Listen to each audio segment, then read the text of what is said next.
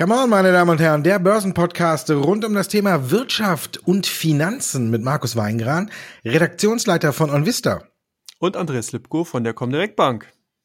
Sie können es ja doch, ne? Die US-Wahl rückt näher und auf einmal können sich die zwei alten Herren, ich sag jetzt mal alte Herren, können die sich benehmen und haben fast äh, sogar noch mal Informatives geliefert, anstatt äh, nur auf sich loszugehen. Biden hatte vorher die Nase vorn, jetzt soll er sie weiter oder soll er immer noch ein Stück vorne liegen? Wie siehst du's? Ja, also Biden liegt vorne, noch sieben Prozentpunkte und das TV-Duell gestern, das war wirklich eigentlich sehr informativ und auch interessant. Du hast bereits gesagt, wenn, wenn man das im Vergleich zum ersten TV-Duell sieht, dann ähm, äh, ist hier doch ein sehr, sehr großer Unterschied gewesen. Und ich glaube, dass das auch richtungsweisend dafür sein kann, dass jetzt auch die Investoren einfach merken, okay, beide pa Parteien haben sich jetzt positioniert über ihre Kandidaten. Man hat jetzt hier sozusagen ein Feld aufgebaut, was, womit man umgehen kann, selbst wenn jetzt Trump äh, nochmal drankommen sollte, hat sozusagen die Wall Street sich positioniert und wenn Biden gewinnt, dann äh, kann man damit sozusagen auch leben. Man wird dann eben äh, auch die dann geplanten steuerlichen Veränderungen entsprechend kompensieren durch die Mehrausgaben, die geplant sind. Also insgesamt ist zumindest der Finanzmarkt damit fein und äh, guckt, denke ich mal, nach vorne. Oder hast du ein Haar in der Suppe gefunden?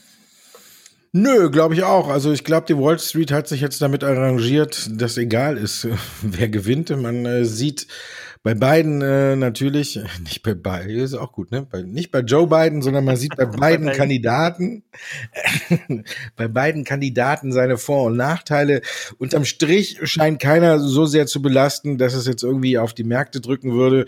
Biden hat ja gestern gesagt, vielleicht ähm, so ein kleiner Hinweis, dass die Ölindustrie unter ihm wahrscheinlich eher leiden wird. Da will er ja kein Pfennig mehr investieren, sondern er möchte ja wieder äh, in regenerative Energien äh, investieren, dem äh, Pariser Klimagipfel, Klimaabkommen wieder beitreten und möchte alles ein wenig grüner gestalten. Dazu passen ja dann auch äh, die Cannabis-Aktien, die ja auch äh, entkriminalisiert werden sollen, so wie es so schön Kamala Harris gesagt hat. Also man weiß so ein bisschen, was auf einen zukommt, wenn Biden gewinnen sollte und man weiß, was man hat, wenn Trump an der Macht bleiben sollte. Also von daher gibt's, glaube ich, nicht so die extrem großen Veränderungen. Wie du schon gesagt hast, eben die Unternehmenssteuer wird sich ein bisschen ändern. Dafür soll mehr in regenerative Energien äh, investiert werden. Unterm Strich, glaube ich, ist jetzt äh, auch für die Wall Street nicht mehr auszumachen, ähm, dass einer von beiden das größere Übel ist. Ja, Biden. Biden wird das Unwort des Podcasts. Ja, heute, ähm, ja. Zwischen uns Joe, beiden. Ja. Meinst du, äh, ja, also ich denke, man hat sich positioniert, man kann mit beiden leben und äh, deswegen bleibt das so.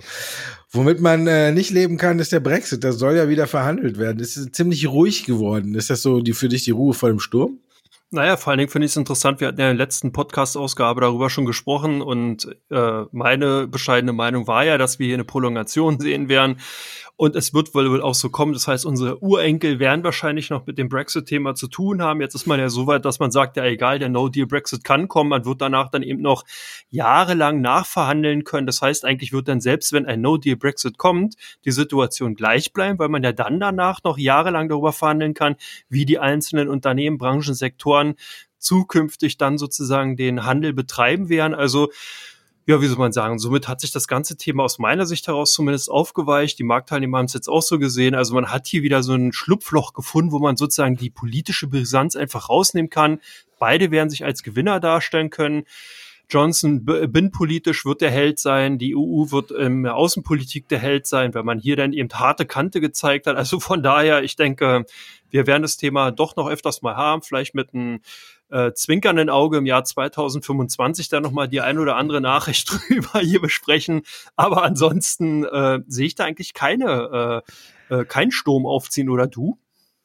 Nee, ich glaube auch, das Ganze hat sich jetzt so ein bisschen entschärft, aber es hat ja auch irgendwie, wenn man drauf guckt, äh, Ja, war ja fast äh, die Wahl der einzige Moment in dieser äh, etwas längeren Brexit-Geschichte, ähm, wo es wirklich die Märkte so richtig nach unten hat rauschen lassen und das ja auch nur für ein paar Tage. Ja, jetzt geht man halt auseinander und fängt an, ja, Hölzchen, aber gut, die Herren müssen ja auch was zu tun haben. Ne? Nachher wäre Brexit äh, erledigt, Brexit-Vertrag und dann äh, hat keiner mehr was zu tun, weil man ja nicht mehr mit äh, Großbritannien verhandeln muss. Also ja, jetzt wird man dann halt äh, peu à peu danach ein Abkommen nach dem anderen schließen und dann kann man immer mal wieder eins auflösen oder sonst was machen. Also somit hast du recht. Ich glaube, Brexit, äh, hast du auch ja mal manchmal gesagt, ne, ist äh, die never ending story und ja, das scheint es ja auch zu werden. Und ich glaube aber, dass diese dunkle Wolke jetzt ein bisschen vom Markt weg ist, dass es da keinen Schreckmoment mehr so richtig geben wird, der die Märkte richtig in den Keller drückt.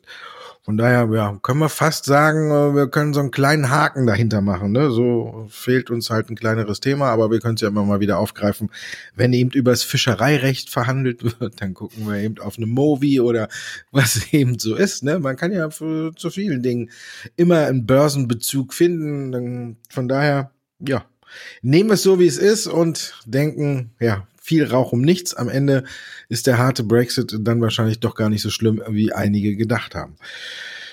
Quartalsberichtssaison, das fällt unter irgendwie unter das gleiche Motto, ne? Gar nicht so schlimm, äh, wie viele befürchtet hatten, bislang zumindest. Ja, nee, da hast du vollkommen recht. Im Vorfeld hatte man ja hier schon teilweise die Erwartung drastisch reduziert, teilweise bis zu 60 Prozent.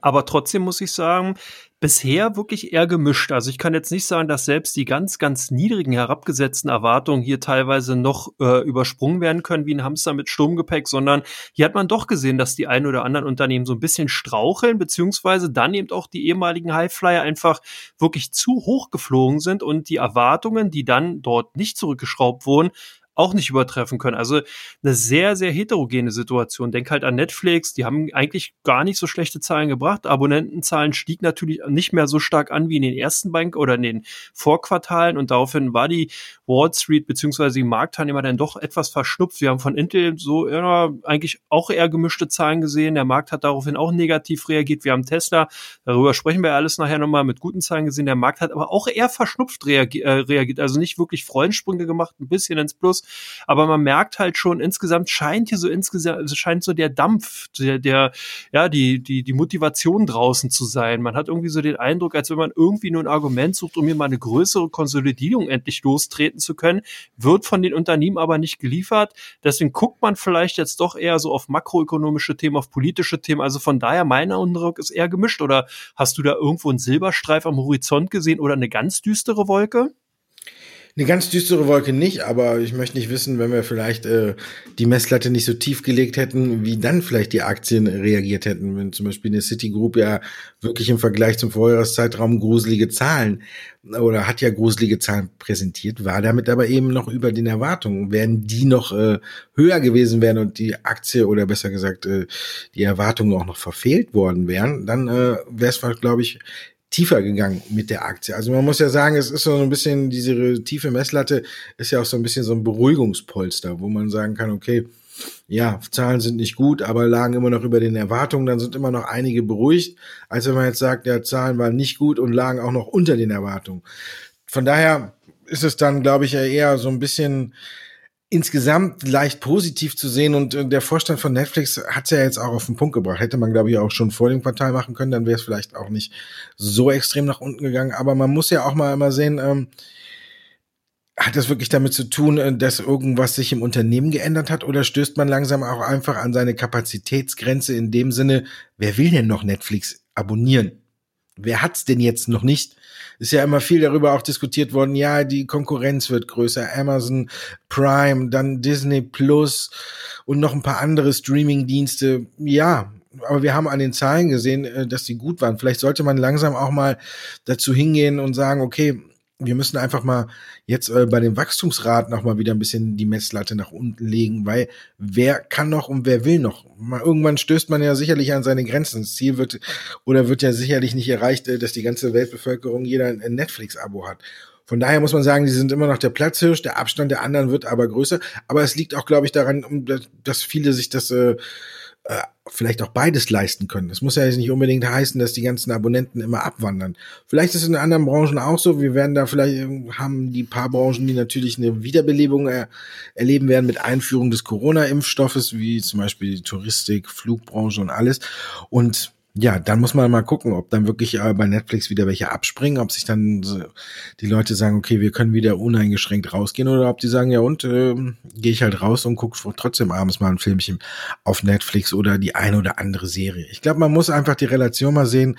Die Unternehmen haben stark von der Corona-Krise profitiert. Teamviewer oder so hat's ja auch gesagt oder Trägerwerk. Das sind ja alles Sachen, äh, kann ja nicht sein, dass ein gutes Jahr im kommenden Jahr wieder um die Ohren fliegt, obwohl man ja eigentlich nichts falsch gemacht hat, sondern nur in dem dem Jahr aufgrund vom Sondereffekt die Nachfrage jetzt höher war. Ich meine, klar, braucht, wenn Corona wieder weg ist, braucht man nicht mehr so viele Beatmungsgeräte. Es wird vielleicht wieder weniger Homeoffice gemacht und viele freuen sich darauf, auch mal wieder ins Büro zu gehen ohne Maske oder so. Das ist ja alles klar. Aber deswegen äh, ist das Unternehmen ja an sich nicht schlechter geworden und wird auch wieder weiter wachsen. Aber jetzt kann man ja auch nicht sagen, wir brauchen alle vier Jahre irgendwas wie eine Corona-Pandemie, damit die Aktien noch weiter in den Himmel schießen. Also da muss er, glaube ich, mal so ein Boden gefunden werden. Wurde ja auch immer viel darüber diskutiert, wie kriegen die Notenbanken ihr Geld wieder aus den Märkten. Da ist ja viel zu viel drin. Und ich glaube, so eine ähnliche Diskussion können wir jetzt auch äh, bei den Unternehmen äh, führen. Wer ist an seine Kapazitätsgrenze rangelangt? Aber vielleicht aber auch mal mit dem Hintergedanken, und das ist auch gut so, weil sie einen guten Job gemacht haben. Aber ich glaube, das wird nicht so gesehen. Und äh, da ist immer dieses enorme Wachstum. Wir haben es jetzt bei Snap zum Beispiel gesehen, da ist es noch da. Die kommen aber auch vom ganz niedrigen Niveau und dann steigt so eine Aktie mal eben um 25 Prozent. Ist ja vielleicht irgendwo auch nicht so gerechtfertigt. Von daher muss man sagen, man muss vielleicht insgesamt mal die Ansprüche ein bisschen senken und sagen, die arbeiten profitabel, die steigern sich äh, konsequent oder äh, weiter und vielleicht reicht das manchmal auch schon aus, um es zu honorieren. Ich glaube, da ist einfach einiges aus dem Ruder gelaufen. Ja, und damit nicht so viel aus dem Ruder läuft, haben wir ja noch die Zuschauerfragen. Ne? Da kommen wir jetzt zu.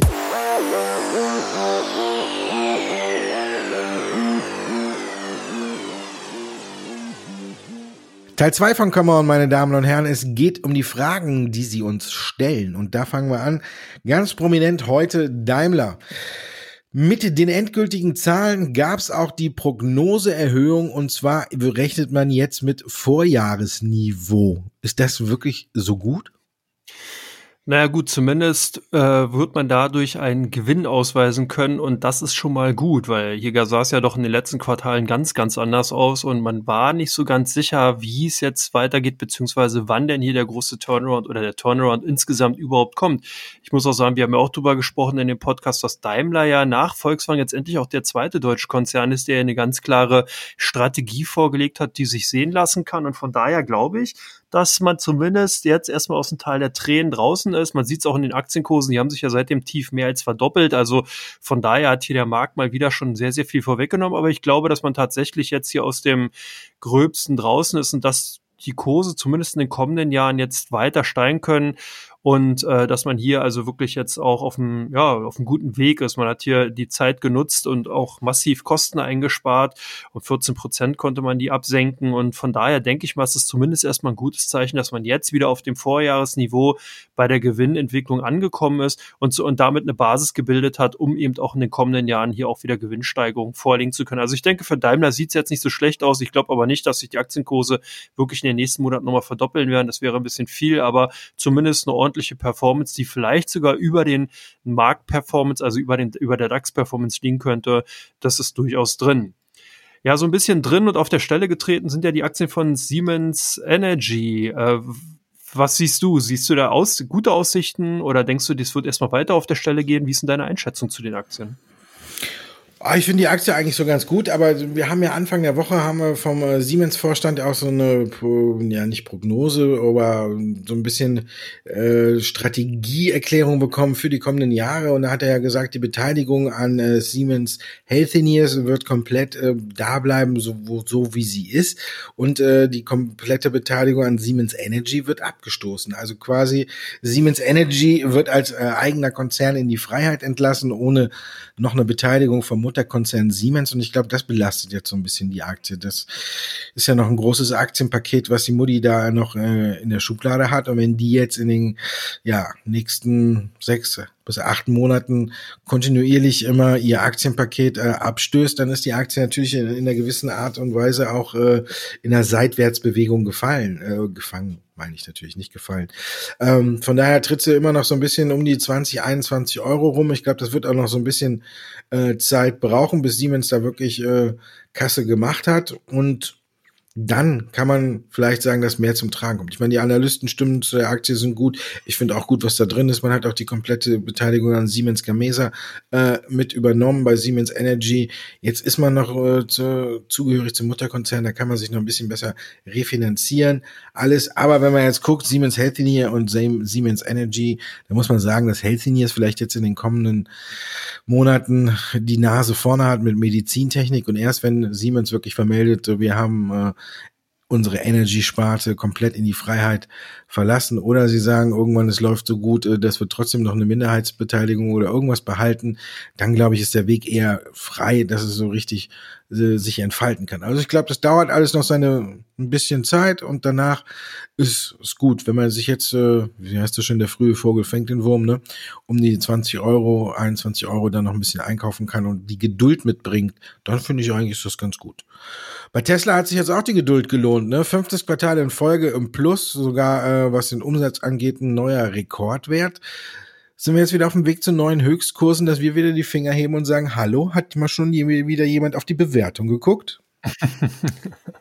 Ja, äh, ich glaube nicht, dass wir hier wirklich jetzt wieder äh, rasant in Richtung Höchstkurse schießen oder laufen werden, sondern eher gemächlichen Tempos. Aber man muss wirklich sagen, Chapeau in Richtung Tesla. Die Zahlen waren wirklich hervorragend. Und ich glaube, das zeigt auch, dass wie hoch und wie stark hier der technologische Aspekt, wie hoch hier der Charakter des Technologieunternehmens wirklich äh, rausstrahlt. Weil wenn man sich halt ansieht, wie schnell auch die Produktion insgesamt hochgefahren werden kann, wie man hier wirklich mit, ja, mit geballter Kraft äh, hier Prozesse reinfräsen, das Unternehmen, die wirklich eigentlich ihresgleichen in so einer alten Industrie wie hier dem Automotive-Sektor eigentlich suchen, dann muss man schon sagen, wirklich gut gemacht. Also man will ja eine halbe Million Fahrzeuge in diesem Jahr absetzen und man hat auch gute Chancen, das trotz der Coronavirus-Krise zu schaffen. Auch der Gewinn insgesamt, die Gewinn- und Umsatzentwicklung, du hast ja bereits angesprochen, hervorragend. 57 US-Dollar-Cent sind erwartet worden, 76 kamen dann rein. Äh, das ist jetzt nicht unbedingt äh, erwartet, zu erwarten gewesen, eben anhand der Absatzzahlen, aber es zeigt auch, dass man trotz des hohen Wachstumstempos weiter eine ganz, ganz hohe Kostendisziplin äh, trägt oder beziehungsweise fährt oder hat. Und äh, das führt nämlich genau dazu, dass der Gewinn dann eben auch angestiegen ist. Und insgesamt denke ich, ist das wirklich ein, ja, ein Vorzeigeunternehmen dahingehend. Ich glaube aber, hier ist wirklich schon sehr, sehr viel eingepreist, das muss man sagen. Das haben wir ja auch bereits gesehen. Als die Zahlen rauskamen, gab es nochmal ein kleines Freudensprüngchen. Dann ist der aber auch schnell wieder abverkauft worden. Wir lagen dann zwar weiter mit den Aktien drei Prozent im Plus, aber es sind halt nicht mehr die großen Kursgewinne, wie man sie kennt, 15, 20 Prozent nach solchen Zahlen, sondern eher wirklich verhalten. Ich glaube, dass das Unternehmen jetzt langsam erwachsen wird, dass auch hier die Investoren jetzt langsam so ein bisschen äh, sehen, äh, dass das Unternehmen halt klar weiter einen technologischen Charakter hat, aber eben auch ein Automobilkonzern wird. Also von daher glaube ich, hier wird es eher mit angezogener Handbremse weiter vorangehen, aber die Zukunft sieht sehr, sehr gut aus und man ist ja auch hier technologisch einfach den, der Konkurrenz weiter voraus, aber man darf nicht vergessen, hier sind doch sehr, sehr viele Gegner momentan angetreten, ob es GM ist, die jetzt hier mit einem Hammer E-Modell äh, auftreten wollen, sozusagen gegen den Cybertruck schießen wollen, beziehungsweise antreten wollen. Wir haben Daimler, die auch antreten, wir haben Volkswagen, wir haben in Japan sehr viele Konzerne, die jetzt auch und auch aus China, die da natürlich auch versuchen, Marktanteil in diesen Bereich zu kommen. Also es wird schon schwierig schwieriger. Ähm, man muss hier wirklich noch cleverer sein. Aber ich bin gespannt, was Elon Musk hier in den kommenden Jahren noch aufzuwarten hat. Und ich denke, er wird da nicht enttäuschen. Enttäuschen scheint auch Elring Klinger momentan die Aktionäre nicht, weil man hier auch ein schönes Thema für sich gefunden hat. Wasserstoff. Siehst du das auch als großes Thema für das Unternehmen? Ob es das riesengroße Thema wird, weiß ich nicht. Es, es, war ja schon eigentlich seit ein paar Jahren bekannt, dass Elring Klinger auch im Bereich von Wasserstoff äh, forscht und auch Stacks hat. Und bislang war das eher so, sage ich mal, so ein Randgebiet äh, beim Automobilzulieferer, das auch überschattet wurde davon, dass das gesamte oder das Geschäft jetzt, wie es bei Automobil, wie wir es bei vielen Automobilzulieferern ja gesehen haben, eben nicht läuft, dass wir schlechte Zahlen gesehen haben und dass es ein bisschen untergegangen ist. Jetzt in den letzten zwei Wochen muss man sagen, äh, nimmt man Elring Klinger tatsächlich auch mit Wasserstoff so richtig wahr. Vorher waren es immer so ein paar Gerüchte, ja, ja, die machen auch was mit Brennstoffzellen-Stacks und Daimler soll mal Interesse gehabt haben, hieß es vor ein paar Jahren, äh, das zu übernehmen. Aber da kam nichts, aber jetzt hat man so zum ersten Mal aufhorchen lassen in der vergangenen Woche mit äh, Airbus, dass man jetzt zusammenarbeitet. Und Airbus ist ja jetzt äh, kein kleines Unternehmen, sondern das ist ja im Bereich Wasserstoff jetzt tatsächlich ein, ein riesen Prestigeerfolg. Und jetzt kam nochmal hinzu, dass man nochmal drei äh, Wasserstoff-Stacks geliefert hat an Unternehmen und eins äh, zu, für Container äh, Beschaffung und Gabelstapler, alles in dem Sinne, um Container zu transportieren und eins dann noch äh, für ein Wasserstofftaxi in Rotterdam. Also man muss sagen, das Thema nimmt äh, Bedeutung an bei Elring Klinger. Jetzt wird man auch so ein bisschen wahrgenommen als Player in der Wasserstoffbranche, aber jetzt muss man natürlich auch erstmal abwarten, wie sich das jetzt in den Zahlen niederschlägt, ob man sieht, welches Wachstum in der Sparte entsteht. Und dann kann man wirklich sagen, hier bei Elring Klinger kommt jetzt eine Wasserstofffantasie wirklich auf und die kann die Aktie auch nach oben treiben. Es ist ein zartes Pflänzchen, was jetzt hier gegossen wurde, eben mit Airbus und mit noch drei weiteren Verkäufen oder mit drei weiteren Auslieferungen von den Stacks.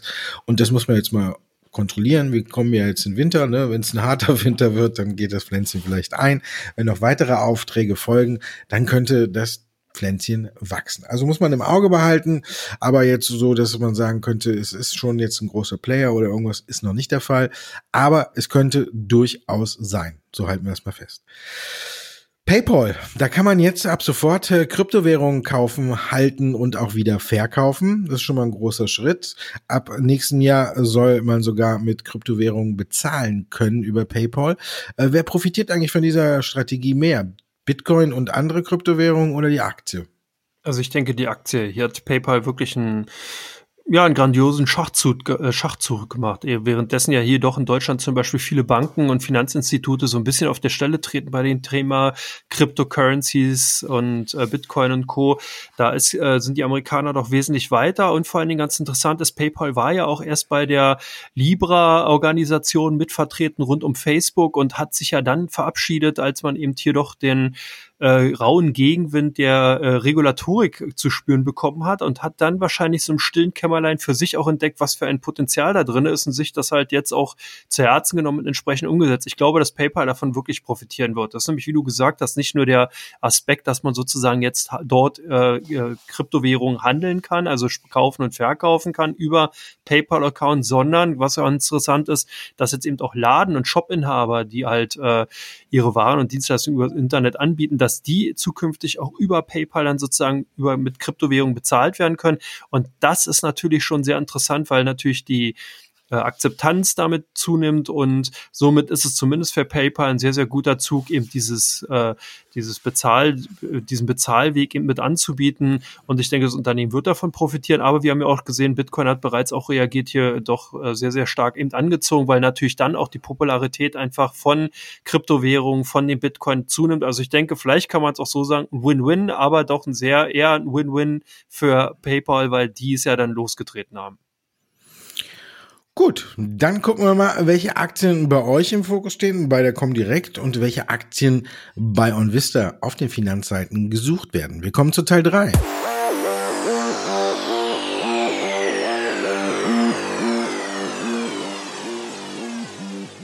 Und in Teil 3 geht es um die Aktien, die im Fokus stehen bei der Comdirect und bei OnVista. Wir gucken zunächst auf Intel. Da konnte ja heute früh frisch drauf reagiert werden. Und wenn ich mir den Kurs so angucke, könnte ich mir vorstellen, was du jetzt sagst. da bin ich gespannt.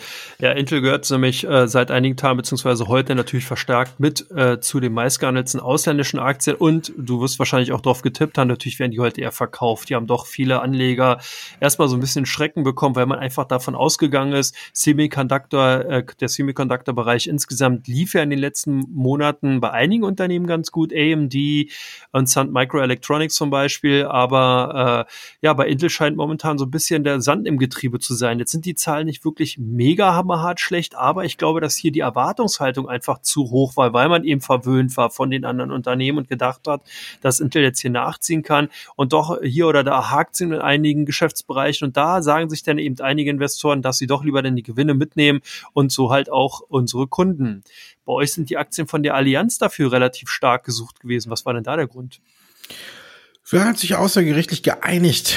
Und das ist, glaube ich, wo alle so ein bisschen auch hingeguckt haben, warum was da passiert ist. Man muss sagen, vielleicht ist die Allianz hier ein größeren Problem. Äh, vorerst muss man wohl das äh, sagen, aus dem Weg gegangen. Es gab ja das Gerichtsverfahren mit dem Münchner Gastronomen, wo man gesagt hatte, der hat jetzt auf einen Ausfall der Corona-Einnahmen geklagt, weil er auch eine Ausfallsversicherung wohl mit der Allianz hat. Dann gab es diesen Streit eben, ob Corona dazu zählt. In dem Vertrag sind anscheinend äh, viele Fälle aus äh, oder aufgeführt, wo die Allianz dann eben einspringt, wenn das und das passiert. Und da stand eben Corona nicht drunter. Und jetzt äh, war die große Frage, ob die Allianz trotzdem zahlen muss oder nicht. Das ging bis vor Gericht. Und bevor die Entscheidung fiel, hat man sich eben außergerichtlich geeinigt. Das deutet dann schon doch darauf hin, dass die Allianz eher so ein bisschen äh, davor gefürchtet hat, dass hier ein Urteil durch ihre Lande geht, wo man verloren hat und dass es dann viele Nachahmer gibt. Also vielleicht war es ganz klug, sich dahinter vorgehaltener Hand oder hinter den Kulissen, sagen wir mal lieber, hinter vorgehaltener Hand hat so einen negativen Touch, äh, geeinigt hat und deswegen haben auch viele geguckt, was darauf ist. Und heute kam aber noch, wo wir Tesla auch schon hatten, die Recherche der Branding stärksten Unternehmen und da ist die Allianz, glaube ich, irgendwo in den 40ern, aber noch ein Platz vor Tesla. Das wollte ich nochmal sagen. Jinko Solar bei euch, ist das der Joe Biden-Effekt?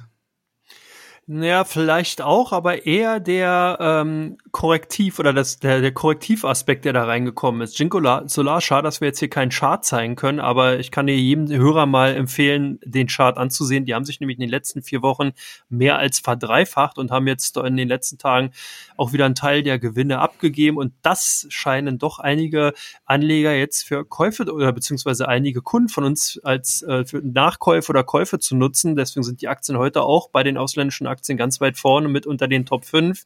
Und äh, ja, hier greifen eben welche in die Schwäche rein. Mal sehen, ob sich das als richtig erweisen wird. Bei euch die Aktien von Fresenius auch ganz stark gesucht. Ja, ich glaube, der vergeblich gesucht eher ist so, könnte man da die Überschrift machen. Klar gucken viele auf die Aktie und viele fragen sich, warum hat die so viel verloren in den letzten drei Monaten? Warum ist die so stark zurückgekommen, obwohl die Nachrichtenlage ja eigentlich äh, nicht negativ ist, sondern eher zuletzt positiv war und sich Fresenius ja auch selbst als einer der Gewinner der Corona-Krise gesehen hat. Gut, jetzt muss man sagen, sich selbst. Ne? Manche leiden ja auch an Fehleinschätzung, aber ich glaube, da hat äh, Fresenius aber auch richtig gelegen. Trotzdem ist die Aktie Aktie zuletzt jetzt wirklich extrem stark zurückgekommen und jeder fragt sich, warum. Selbst die Analysten fangen langsam an, sich zu fragen, warum, wieso, weshalb und keiner hat ja auch irgendwie abgestuft. Also es war jetzt kein so negatives Ergebnis oder Nachricht dabei, die wirklich diesen Kursverfall jetzt hätte irgendwie gerechtfertigt. Deswegen haben natürlich viele bei uns geguckt, die die Aktie im Depot haben. Warum fällt mein Ding? Und äh, äh, ja, es gab keine Erklärung dafür und ich habe auch keine dafür und ja, ist vielleicht so ein Phänomen, wo manchmal ne, die Kurse die Nachrichten machen, aber auch hier fällt mir keine Nachricht ein, die ich dazu nennen könnte. Von daher muss man einfach sagen, ja, wenn der Markt keine Lust auf Fresenius hat, dann kommen wir mit der ganz alten Börsenweisheit, sich gegen den Markt zu stemmen, hat noch nie geholfen. Ja. So sieht's aus. Damit sind wir durch für heute. Nee, Nein. Wir haben noch die SAP. Wir haben noch die SAP und ich habe auch noch eine Aktie. Ja, ja auch noch. Wir sind, wir sind bei SAP, nächste Woche Zahlen. Was machen die Anleger im Vorfeld? Ja, die kaufen. Zumindest nutzt man jetzt eben die Kursschwäche oder beziehungsweise die Rück, ja, wie soll man sagen, eher Konsolidierung der letzten Tage. Und man scheint hier doch ein bisschen Interesse eben auf dem aktuellen Niveau zu haben. Und ich glaube auch, man zielt nämlich genau an, auf die Zahlen ab, die ja am Montag vorgelegt werden und hofft, dass man hier ein weiteres Quartal äh, ja befruchtet durch den Coronavirus beziehungsweise durch die Stay-at-Home-Aktivitäten vorfinden wird, die dann entsprechend gut ausfallen. Wir werden sehen. Wir werden nächste Woche wahrscheinlich dann auch darauf eingehen. Aber bevor wir das tun, kommst du jetzt nochmal mit Warta, weil da haben wahrscheinlich die Aktionäre auch oder beziehungsweise eure Kunden, Portalbenutzer auch vergeblich nach Nachrichten gesucht, oder haben sie welche gefunden? Nee, konnte man auch nicht finden. Das ist ein ähnliches Phänomen. Außer, dass an dem Tag, wo die Aktie zu Handelsbeginn äh, zweistellig im Minus war, äh, der Vertrag mit dem Vorstandsvorsitzenden verlängert wurde. Aber der hat ja keinen schlechten Job gemacht. Also daran kann es auch nicht gelegen haben. Jetzt haben viele äh, gerätselt, ob es jetzt durch äh, computerbasierte Programme ausgelöst worden ist, weil Warta äh, die, ich glaube, die 90-Tage-Linie und doch unten durchbrochen hat und die 40, 50-Tage-Linie, ob es dadurch war, dann haben einige vermutet, dass die Shortseller irgendwie wieder am Wert drehen. Das ist ja auch mal so eine beliebte Nachricht dann, wenn man nicht weiß, woher der Kursverfall jetzt kommt, dann guckt man mal, vielleicht haben die Shortseller was gemacht. Also eine vernünftige Erklärung gab's nicht und aber im Gegensatz zu Fresenius muss man bei Warta zumindestens äh, sagen, als, äh, sag ich mal, bis Mittag keiner eine Erklärung für die zehn Prozent Minus gefunden hat, hat sich die Aktie auch wieder ein gutes Stück erholt. Dann war sie nur noch äh, um die fünf Prozent im Minus. Trotzdem wurde bei uns natürlich viel geguckt. Und ja, ich weiß nicht, kann ja auch sein, dass eine größere Adresse mal gesagt hat, okay, ich nehme die Gewinne bei Warta einfach mit und dann hat es irgendwie eine Kettenreaktion ausgelöst, weil jeder erstmal dachte, oh Gott, die Aktie fällt und jetzt nehme ich meine Gewinne auch mit. Das äh, könnte auch eine äh, Erklärung dafür sein, dass es einfach nur eine größere Anzahl an Gewinnmitnahmen war. Ich glaube, die Aussichten sind weiterhin gut. Das iPhone 12 soll sich ganz gut verkaufen, die neue Variante und davon dürfte Warta mit Sicherheit dann auch ein bisschen profitieren. Wer das iPhone 12 hat, der wird sich wahrscheinlich auch wieder die AirPods dazu kaufen oder irgendwas Neues. Aber auf jeden Fall ist Warta für mich weiterhin äh, eine schöne Aktie und äh, wenn es nochmal zu so einem Rücksetzer kommt äh, und man findet tatsächlich keine Nachricht, dann glaube ich, ist es äh, sofort die Nachricht, oh, ich gehe mal zur direkt in mein Depot. und guck mal, ob ich äh, ein paar Stücke von Warte haben kann. Also, jetzt sind wir am Ende. Ich war ein wenig voreilig. Dankeschön, Andreas. Ich danke dir, Markus. Du warst schon im Wochenende wahrscheinlich. Ich war kurz im Wochenende, hatte schon Urlaub, bin dann aber nochmal zurückgekommen für den Podcast, ganz so wie es sich gehört. Ne? Und morgen, Montag, muss ich dann wieder ganz normal arbeiten. Ja, und jetzt gehe ich wieder in mein Wochenende. Ich wünsche dir auch ein schönes. Bis nächste Woche.